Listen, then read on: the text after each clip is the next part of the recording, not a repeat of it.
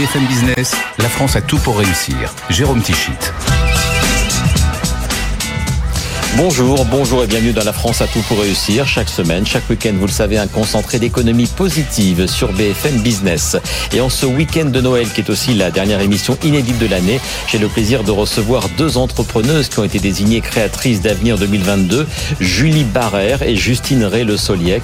Elles sont co-gérantes de Ciné Bébé, une société qui fabrique de faux bébés pour les tournages de films et de téléfilms notamment.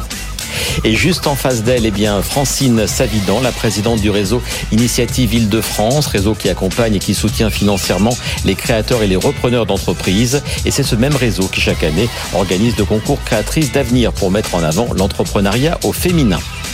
Enfin, nous serons également en duplex avec Charles Guiriex, le fondateur de Poiscaille. Comme son nom l'indique, Poiscaille propose aux particuliers des poissons et des produits de la mer, tous pêchés le long des côtes françaises, livrés en 72 heures chrono et qui garantissent une meilleure rémunération aux pêcheurs.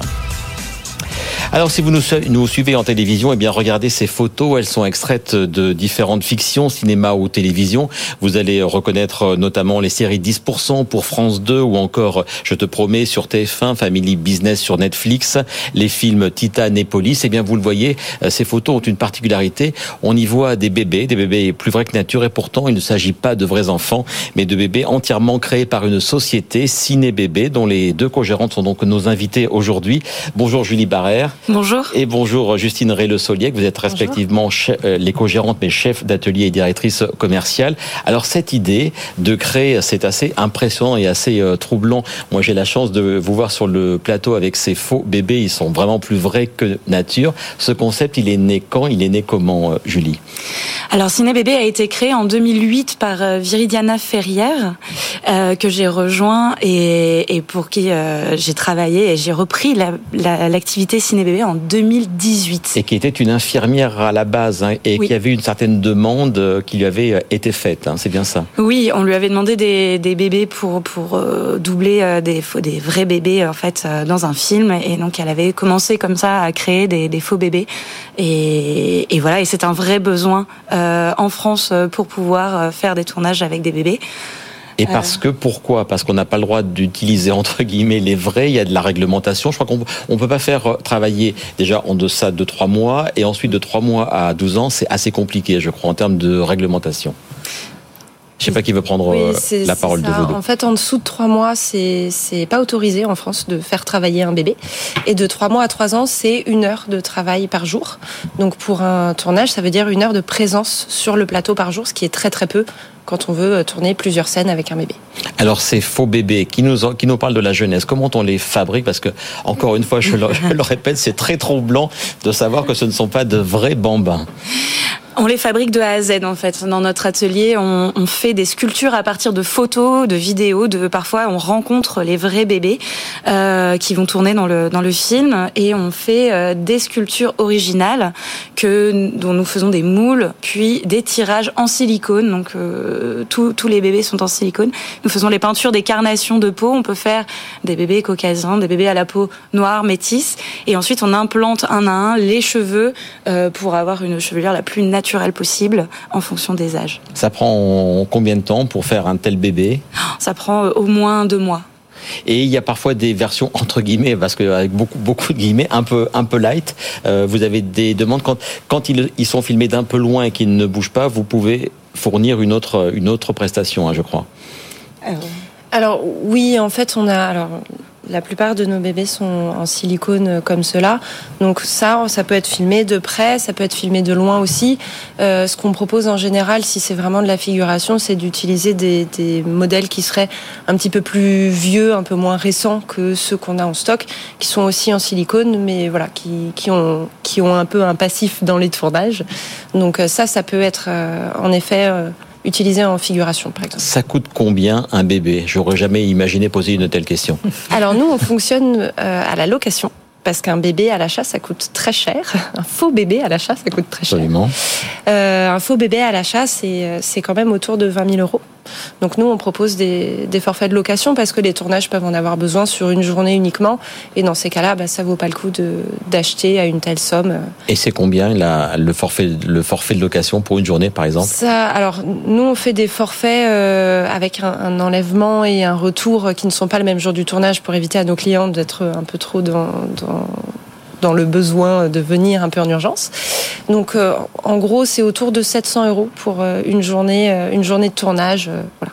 Et parce que vous accompagnez, enfin vous ou une autre personne accompagne sur le tournage, ou est-ce que vous louez juste le, le bébé, ou est-ce qu'il y a, quelqu'un qui vient sur le tournage? Alors, deux solutions sont possibles. On peut, si c'est des bébés comme ceux-là qui ont euh, qui ont un corps en tissu, par exemple, eux peuvent partir tout seuls sur des tournages autonomes. Euh, donc, les clients viennent chez nous, ils récupèrent euh, bah, le faux bébé dans sa caisse, les accessoires et les instructions. Ils partent en plateau avec, et ils nous le ramènent et pour des scènes un peu plus particulières du type euh, des séquences d'accouchement par exemple. Là, euh, il y a une personne de chez nous, une accessoire spécialisée qui est en plateau avec euh, avec les productions et qui maquille, qui met en place, qui conseille comment le porter, comment le manipuler, comment le filmer.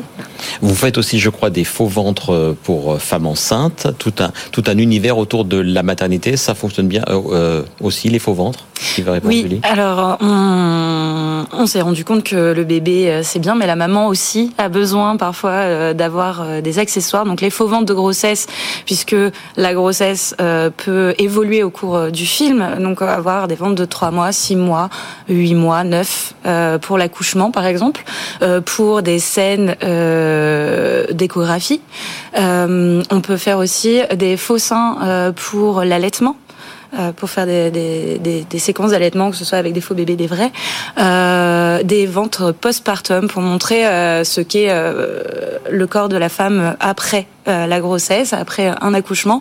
notre but, en fait, c'est de montrer, de pouvoir proposer au tournage des, éléments réalistes qui ressemblent le plus possible à ce qui se passe dans la vraie vie pour qu'il puisse être le reflet de cette vraie vie. Alors si vous êtes nos euh, invités, on, va voir quelques photos. C'est que le 6 décembre dernier, vous avez euh, reçu le prix euh, créatrice d'avenir, donc un prix qui est un concours qui est organisé chaque année, entre autres par le réseau Initiative Île-de-France. On va donc en parler avec vous, Francine Savidon. Vous êtes la présidente du réseau Initiative Île-de-France. Ce projet, il a séduit donc à la fois le public puisque vous avez un vote en ligne et le jury. C'est vraiment un projet fort que vous avez tenu à récompenser. C'est un projet fort que nous avons tenu à récompenser dans le cadre de ce concours Créatrice d'avenir, qui est un projet qui nous mobilise énormément au niveau de l'Île-de-France, qui est destiné à promouvoir et à mettre en valeur l'entrepreneuriat au féminin. Et là, je dois dire que dans le côté féminin, nous mhm. avons euh, tout à fait euh, coché toutes les cases positives euh, avec deux candidates parfaitement motivées et qui ont un produit tout à fait innovant. Quelles sont les dotations? Qu'est-ce que vous apportez, donc outre évidemment le prix, qu'est-ce que vous apportez quand on est créatrice d'avenir? Nous apportons aux créatrices d'avenir un prix en, en espèces ils ont une dotation financière de 7500 euros. Elles ont également un accompagnement à travers soit un billet d'avion qui leur permettra d'aller à une destination euh, positives dans le sens de leur business. Elles ont également accès à des opérations de communication et également accès à des opérations qui vont leur permettre de se sentir encore plus à l'aise dans leur mission et dans leur rôle de chef d'entreprise. Donc accompagnement en espèces et je dirais accompagnement en nature. Et c'est important et c'est une des et, ça fait partie des missions du réseau euh, Initiative. Ça fait partie d'une mission fondamentale. La société, on l'a dit, a, a été créée il y a longtemps, même si vous l'avez reprise un petit peu il y a quelques années années, 4 ans, 5 ans. Est-ce que c'est important encore d'avoir une telle labellisation, un tel soutien via ce concours ou parce qu'on a presque l'impression que la société roule déjà? Alors je sais pas qui veut euh, répondre sur ce point. Alors la société, euh, l'activité Ciné Bébé euh, roule déjà, mais elle a été, moi je l'ai récupérée, elle était en coopérative d'activité et d'entreprise, une CAE qui s'appelle Copanam, qui est située dans le 20e arrondissement. Et nous avons créé avec Justine Studio Junon, qui est notre société, c'est là où nous sommes co-gérantes et Déco-Associés, qui a racheté la marque Ciné Bébé. Donc évidemment, c'est un, c'est un point important, c'est un soutien important. Et, j'ai envie de parler de l'entrepreneuriat au, au, féminin. Est-ce que ça a encore du sens ou est-ce que vous, vous diriez, que ça a peut-être plus de sens que jamais de cibler euh, justement le côté genré de l'entrepreneuriat? Justine Pour moi, ça a encore du sens, ça a encore plus de sens même maintenant, euh, tant qu'on ne sera pas à égalité en fait. Euh, il faut continuer à mettre en valeur l'entrepreneuriat féminin. Il faut continuer à montrer aux femmes que c'est possible et surtout qu'il faut le faire en fait et que euh, il faut le faire euh, accompagner surtout. Et c'est avec euh, ce concours-là que nous on découvre qu'on peut être accompagné positivement et que et qu'on peut renforcer nos liens entre entrepreneuses. Euh, euh, et, et, et, nos liens avec, euh, avec tous les partenaires. En fait. Parce qu'on rappelle qu'un tiers des entrepreneurs en France sont des entrepreneuses. C'est un petit peu plus au réseau Initiative. D'ailleurs, les entreprises que vous accompagnez, vous êtes légèrement au-dessus. Combien? Nous dépassons un peu le seuil, euh, à, environ 38%. Mais l'objectif reste, comme le disait Justine, 50%, parce que nous sommes toutes tous et toutes des tenantes de l'égalité euh, et de donner toutes les chances aux hommes et aux femmes pour créer leurs entreprises. Et je trouve que Justine est un merveilleux porte-parole pour le réseau Initiative. Elle a absolument dit tout ce qu'il fallait dire. Le réseau Initiative, on en parle. Donc la, la branche, si je puis dire, euh, l'antenne Île-de-France, je crois, a été créée en 1996. Oui. À l'heure actuelle, c'est combien d'antennes locales et c'est surtout combien d'entreprises accompagnées et de création ou de maintien d'emplois Alors, je vais vous parler deux secondes de la structure. Effectivement, nous sommes huit, huit associations qui irriguent absolument toute l'île de France avec 55 points d'accueil, ce qui permet à chaque créateur d'être finalement assez proche du lieu où ils vont pouvoir se renseigner, avoir un accompagnement, une aide à la construction du dossier au financement et à l'accompagnement par la suite. Nous avons accompagné en 2021 1300 euh, créateurs d'entreprises avec un taux de pérennité euh, qui est affiché chaque année à pratiquement 90%. Donc les créateurs d'entreprises ont beaucoup plus de chances en venant nous voir de réussir leur projet, de monter leur projet, de financer le projet et de réussir dans la durée. Donc un peu plus de pérenniser leur affaire 90%. C'est énorme.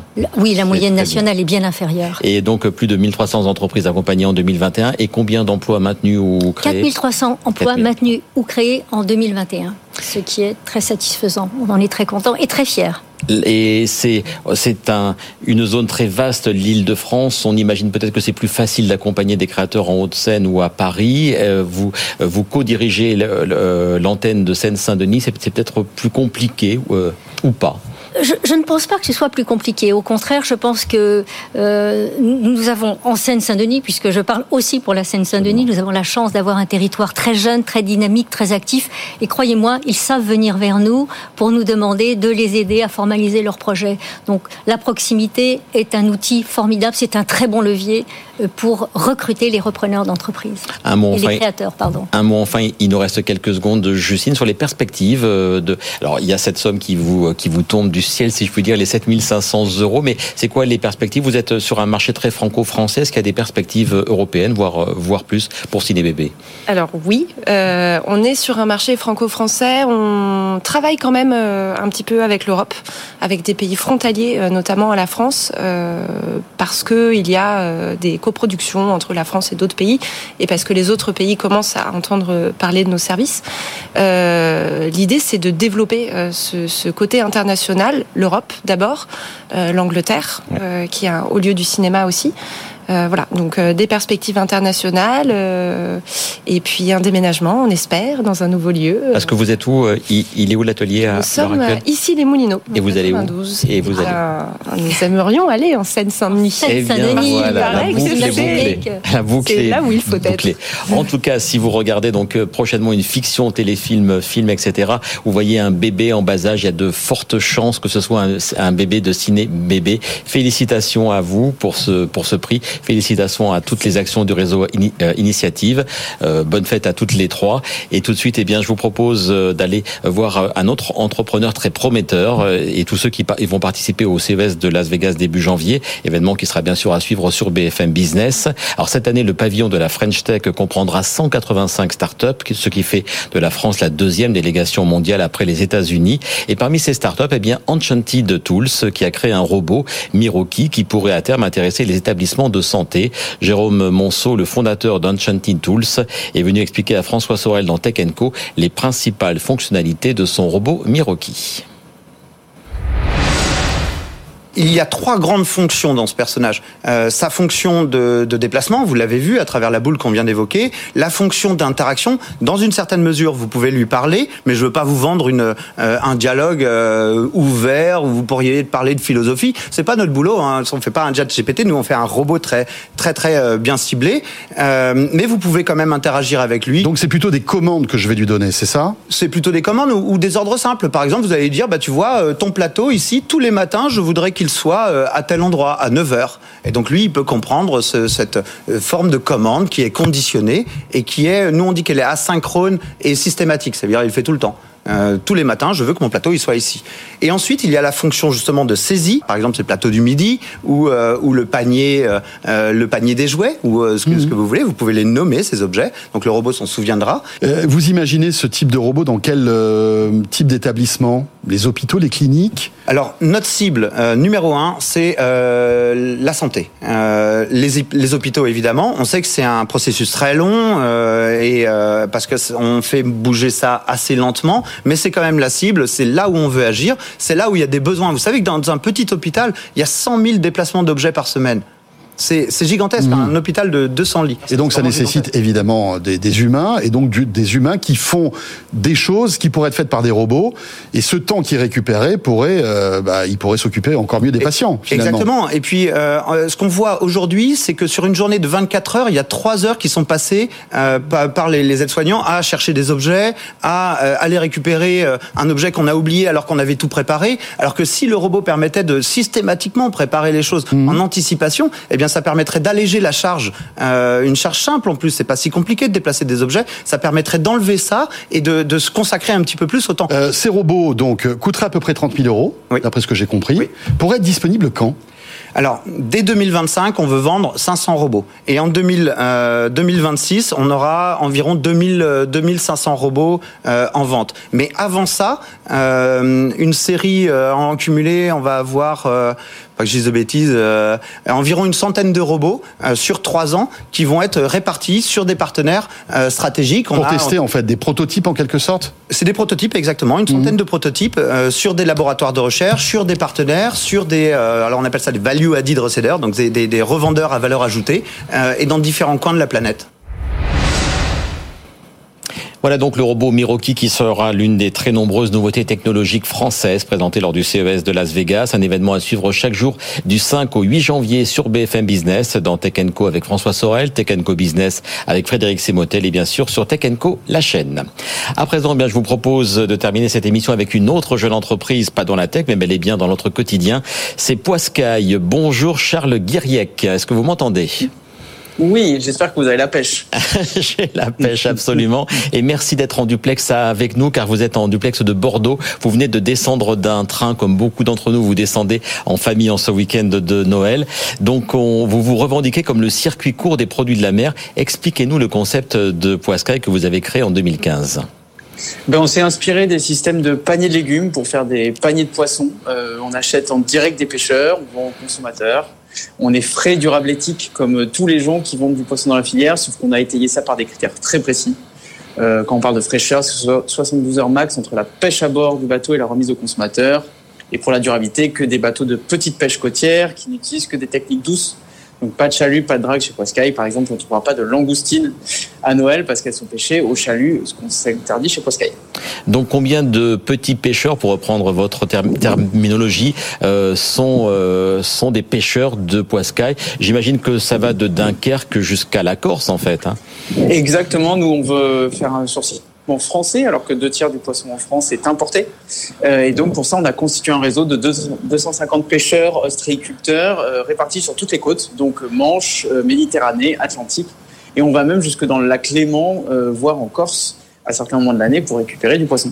Alors parce que vous le disiez, je, redonne quelques chiffres. Les Français consomment 35 kilos de poissons et de fruits de mer par an, mais seuls donc 12 euh, kilos sont pêchés en France. Et même donc sur ces 12 kilos, seul un, seul un tiers est issu de la petite pêche côtière. Vous le disiez donc aussi, voilà, ce sont des, des techniques douces. Qu'est-ce qu'on appelle des techniques douces quand on parle de pêche?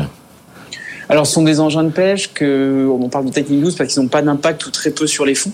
Donc, des engins qu'on va poser pour aller euh, relever plus tard. Donc, typiquement, euh, un filet ou un casier qu'on va aller poser dans l'eau et puis on va revenir quelques minutes, quelques heures plus tard pour récupérer. On oppose ça aux arts traînants, donc euh, comme les chaluts et les dragues. Donc là, c'est un filet qu'on va traîner derrière le bateau et si le bateau bouge pas, donc on peut pas pêcher. Et ces techniques ont souvent un impact sur les fonds important, elles émettent beaucoup de CO2 et elles ont une sélectivité, donc une capacité à, n'attraper que certaines prises, à pas générer de, générer de rejet assez faible. C'est pour ça qu'on a sélectionné ces techniques qu'on considère plus vertueuses. Alors, vous en avez dit donc un mot sur les espèces. Évidemment, on ne trouve pas toutes les espèces le long des côtes françaises, donc ça veut dire que vous avez une sélection de poissons, pas forcément les plus connus, les plus populaires. Vous avez une sélection plus vaste que celle que l'on trouve sur les étals de nos poissonneries plus habituellement. Exactement, c'est-à-dire que bah, les grands pontes qu'on va pas trouver chez Poiscaille, c'est le saumon, le cabillaud et les gambas tropicales, qui sont les trois premières espèces consommées en France, euh, mais qui sont toutes importées euh, ou issues d'élevage ou des deux. Euh, et donc, au final, on s'interdit ces espèces-là. Par contre, on va proposer des espèces oubliées ou méconnues, euh, comme le chinchard, la vieille, le taco, le mulet. Euh, toutes ces espèces qui sont en fait présentes sur nos côtes et qui sont excellentes dès lors qu'elles sont consommées très rapidement. Vous avez le mythe breton qui vous dit que le taco est le meilleur qu'un cabillaud, mais il faut qu'il soit mangé au cul du bateau. Et c'est ce qu'on fait avec Poiscaille, avec des techniques vertueuses qui n'abîment pas le poisson, donc il arrive sur le pont en très bon état. On les rapporte très rapidement aux consommateurs, et c'est là où on a les retours des clients qui nous disent, mais en fait, c'est toujours bon. Et j'ai redécouvert des espèces comme la raie que j'avais euh, pas aimé parce que à la cantine elle était pas fraîche et ben là j'ai redécouvert des espèces grâce à Pascal. Alors ça nous ça nous ça nous amène euh, ce côté euh, livraison euh, rapide à votre circuit de distribution. Comment se passe le circuit de distribution? Comment se passent les commandes? Quel est votre modèle? Je crois que c'est c'est un modèle sur des casiers que l'on récupère. Expliquez-nous une fois que c'est pêché, une fois que c'est ramené sur le port, comment ça se passe jusqu'au particulier? Alors, c'est avant que ça se passe côté particulier, c'est-à-dire que les gens s'inscrivent sur le site poiscaille.fr et nous, ça nous permet de savoir combien on aura de casiers pour euh, les prochains jours, la semaine prochaine. C'est une inscription à la semaine, à la quinzaine ou au mois. On choisit sa fréquence. Et après, charge à nous de remplir les casiers avec les pêches. Donc, on va avoir l'info des pêcheurs euh, un jour J. Le lendemain, euh, le poisson va partir et le surlendemain, il va arriver dans notre entrepôt à côté de Rungis pour être livré le jour même en Ile-de-France et le lendemain en région. C'est comme ça, en fait, en vendant la pêche en avance, qu'on arrive à récupérer la pêche et on arrive en même temps à donner du choix aux consommateurs. Euh, parce qu'aujourd'hui, chez Poiscaille, vous avez le choix entre 40 à 80 options différentes dans votre casier à chaque fois que vous en récupérez. Alors, euh, vous, vous parliez voilà, des formules d'abonnement euh, à la semaine, à la quinzaine et, au, et au mois. Ça coûte combien selon la, la périodicité? C'est en moyenne 22 euros par casier. donc, plus vous venez souvent, moins c'est cher à chaque fois. Euh, donc c'est 26,90 euh, chaque mois, 24,90 euh, chaque quinzaine et 22,90 chaque semaine. Et ces casiers de la mer, donc on les récupère dans un certain nombre de points relais. Quel est le nombre de points relais dont vous bénéficiez à l'heure actuelle? Aujourd'hui, on a 1700 commerces partenaires. Alors quand on parle de points relais, c'est des épiceries bio, direct producteurs, des, des cavistes. C'est pas là où vous allez récupérer votre commande internet dans un pressing ou autre, euh, c'est des endroits qui ont de quoi garder au frais. Et c'est facile d'amener quand on n'est pas loin des côtes, quand on est en, plein massif central, c'est plus compliqué. Vous avez des points relais aussi dans ces zones plus lointaines euh, de, ils sont des côtes françaises. Ils sont répartis partout en France et plutôt dans les deux tiers est de la France. C'est là où on sent que le, besoin et le manque de poissons est, le plus criant.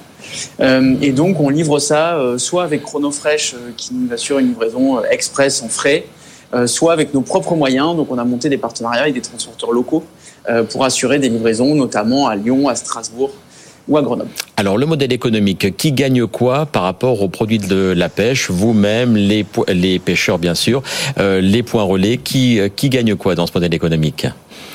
Alors nous, on verse la moitié de ce que nous donnent les consommateurs aux pêcheurs. Euh, c'est quasiment deux fois plus que dans la filière traditionnelle et les scientifiques de l'INRA qui ont étudié nos données euh, qu'on paye les pêcheurs en moyenne 40% de plus que s'ils vendaient aux enchères à la clé. Euh, ensuite, on a tous nos frais euh, de transport, de logistique, d'emballage. Euh, et à la fin, il nous reste à peu près 3-4 euros par casier, une fois qu'on a tout payé, tout livré aux consommateurs. Votre nombre d'abonnés à l'instant T et vos objectifs 23 000 abonnés à date, euh, on espère 25 000 grâce à vous, euh, et euh, on, on, vise 80 000 abonnés à horizon 3 ans. L'objectif de ces 80 000 abonnés est de pouvoir soutenir 800 pêcheurs à peu près, donc c'est quasiment 20% de la flotte française, pour confirmer cet impact. C'est-à-dire qu'aujourd'hui, nous, tous nos pêcheurs nous disent, grâce à vous, je peux me permettre de pêcher moins parce que j'ai des meilleures rémunérations. Et ce qu'on veut voir, si c'est au final, est-ce que Poiscaille ne serait pas une solution à la surpêche? Parce que si tous ces pêcheurs pêchent moins, bah, les stocks de poissons devraient mieux se porter. Et ces 80 000 abonnés que vous visez en 2026, ils sont permis aussi, grâce à une levée de fonds que vous avez faite il y a un peu plus de deux mois, de 8 millions d'euros. À quoi vous servent déjà et vont vous servir ces 8 millions? On a deux équipes majoritairement à, structurer chez Poiscaille, c'est le marketing et la tech. Parce qu'en fait, on a énormément de technologies pour gérer la complexité euh, de, ces, euh, de ces opérations. Tous les poissons changent de taille tous les jours, euh, les approvisionnements sont très variables. Donc on a recruté une équipe de développeurs et on renforce aussi le côté marketing pour pouvoir aller pêcher en masse ces nouveaux abonnés. Une toute dernière question, Charles Guerrier, sur l'exportation de votre concept. J'imagine que c'est possible, mais avec un nom si français, si, si argotique, comment est-ce qu'on est qu'on quitte les frontières franco-françaises? Alors, euh, ben, on l'envisage parce que je crois qu'on est euh, le plus gros circuit court euh, direct pêcheur en Europe et même en Amérique du Nord. On connaît pas de concurrents et tous ceux qui font le même modèle sont à 1 ou 2 millions d'euros quand nous, on va en faire quasiment 11 cette année. Ben, on se posera la question le jour où on aura cet impact qui sera démontré. et puis, je pense qu'on saura inventer un nom euh, un peu plus facile à prononcer pour les anglo-saxons ou les, ou les latins. Euh, mais euh, pour l'instant, il n'est pas handicapant, il est plutôt une bonne manière de se démarquer. Nous sommes le week-end de Noël. Ceux qui, ceux qui commandent dès aujourd'hui auront du poisson poiscaille à partir de quand? C'est ça. Alors là, c'est les dernières heures pour commander pour se faire livrer en Ile-de-France uniquement. Tout est parti pour, pour la région. Donc ce soir jusqu'à 20h, il est encore possible de composer son plateau de fruits de mer pour se faire livrer samedi en Ile-de-France.